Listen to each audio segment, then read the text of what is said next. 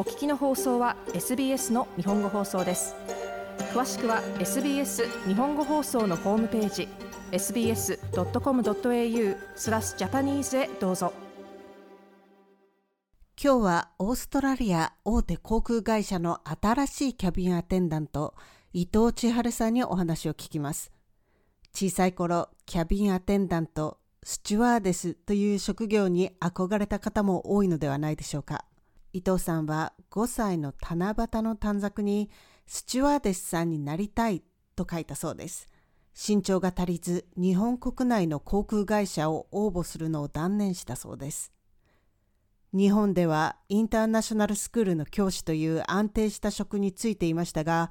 キャビンアテンダントを目指そうと思ったきっかけは何でしょうか？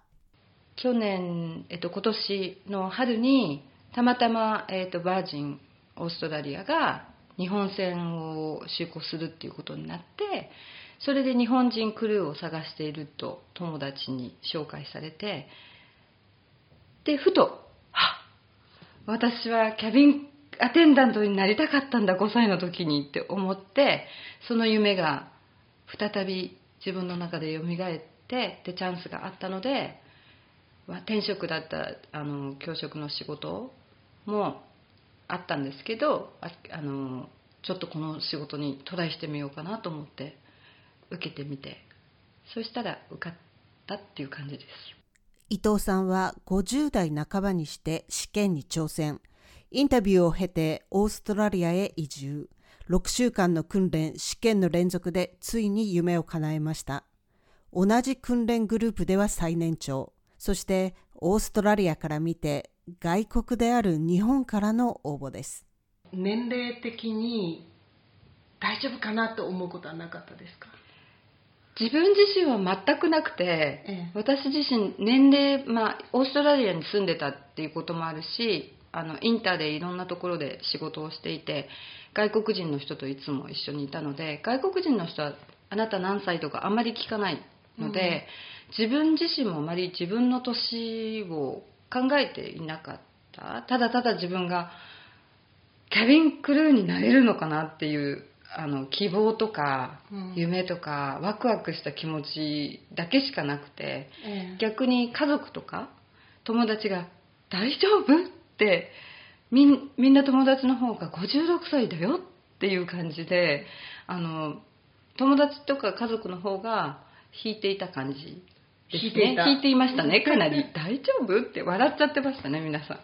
実家が戸越銀座なんですけど戸越銀座というのは今テレビでもよくやってますけどあの小さい商店街がずっとつながっていてで私たち昭和の時代は私父と母いますけどもう多分20人ぐらい父と母がいるぐらいあの商店街のおじちゃんおばちゃんが皆さん私たちを育ててくれて、うん、子供たちはみんなの子供で、うん、でうちの家族が忙しい時は隣の家でご飯食べたりとか。でいまだにあのそのコミュニティはつながっていてで私は1987年二十歳の時にあのみんなバブルで仕事を何でも取れるような時代に私はもうとにかく南太平洋に来たくてでワーキングホリデーでにあのここにオーストラリアに1年間来たんですけどその時も「ワーキングホリデーって何?」ってみんなに言われて「一人で外国行って大丈夫?」っていうぐらいおじちゃんおばちゃんたちがすごく心配していて当時インターネットもなくて、手紙しかないしコレクトコールも高いのでするなと言われていたしなので本当に旅1年間の旅だったんですけど戸越銀座ではだから私はちょっと異端児だったっていうか実はでも私は小さくてあのすごく小さくて食べるものもすごくあのあんまり食べたりとかしなくてあの割と弱いくみんなに見られていてちいちゃんは泣きべそ書くからとか、はい、でそうやって育ってきたんですけど二十歳の時にオーストラリアに行くって決めて絶対強くなって帰ってくると思ってで行ったんですよ。なのでその時当時まだ外国に行く人たちが少なかったので、戸越銀座では銀座ではちょっと変わった子？で、帰ってきたの？って言われて帰あのその後も日本から出たり入ったりしてたのでもともとなのでそういう感じだったんですけどまさか56歳でこの戸越銀座からスチュワーデスさんが生まれるみたいな なんか主婦の主みんなに姉や姉の友達とか戸越銀座の友達にも主婦の光だから頑張ってちょうだいって言われてるのであの受かった時にはみんなすごい喜んでくれてよかったですね。最初はみんな笑ってました本当に受けちゃうの？って言って、うん。みんなポカーンとしてましたけどあの私の勢いにうん。あの押されて皆さんもなんかそのそのうち頑張って頑張ってって言ってくれて、で晴れて慣れたんで。お姉さんも信じてたんじゃないですか？本当はできるって。どうでしょうね。千春さん笑っちゃうんだけどって 言ってましたよ。でもあのお友達とあのうん。応援してくれて、姉が一番本当に応援してくれてたと思います。嬉しいですね。うん本当に。うんあの書類審査が通ってこちらで訓練を始める訓練といっても試験が毎週あってその試験に落ちたらもうアウトっていうふうに聞いたんですけど、そうですね。うん。怖くなかったですか？えー、とグランドスクールっていうんですけど研修は、グランドスクールが6週間あって、ええ。その毎週毎週テストがあるんですけどそのグランドスクールが始まるまではグランドスクール自体がどういうものかよく分かってなくて、ええ。もう本当にもう頑張ろうっていう気持ちだけしかなくて挑んだんですけどやっぱりあの日本人はい。英語があの母国語ではないのであとアビエーションって言ってあの空港関係航空関係の,、あの言葉っていうのは本当に難しくて現地の人たちもすごく苦労していたので、私も毎日毎日毎晩もう勉強勉強勉強で週末もなくでグランドスクールの中でも教員の先生にあのグランドスクールが毎日終わった後先生にもう一回その日のプログラムを全部あのまとめても復習してもらったりとかだから普通のクルーあのスチューデントの人たちよりは時間がすごくかかったかなと思います。すごいプレッシャーですよね。すっごいプレッシャーです。毎日が今日また落ちるかな今日落ちるかなっていうのの繰り返しでえストレスはすごく私あまりストレスはないんですけど普段、今回はさすがにご飯も食べず寝る暇もなく勉強をしたって感じです。えそのプレッシャーに耐えられたのはな何が自分を支えたと思いますか？えっとですねただただもう本当に5歳の時の夢を叶えるもう50年の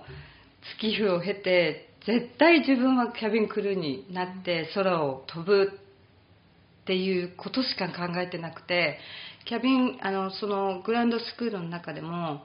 生徒同じあのクラスメートの子たちも本当にみんな苦労していて、本当にみんな落ちそうな時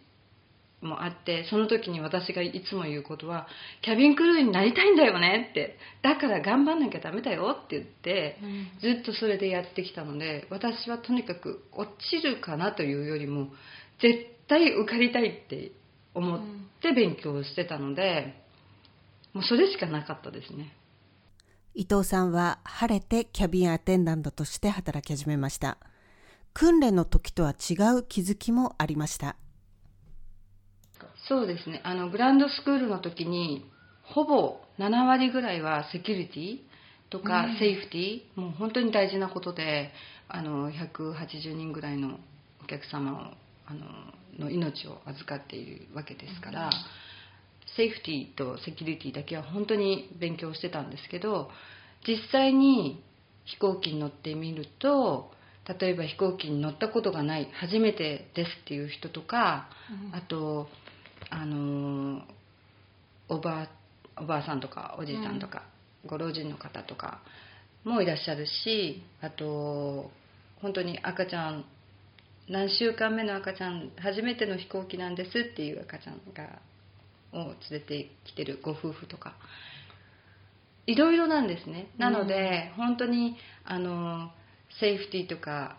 セキュリティとかずっと頭にあったんですけどあこれこれこそホスピタリティ、うん、機内で機内でホスピタリをホスピタリティをするってことはこういうことなんだなと思って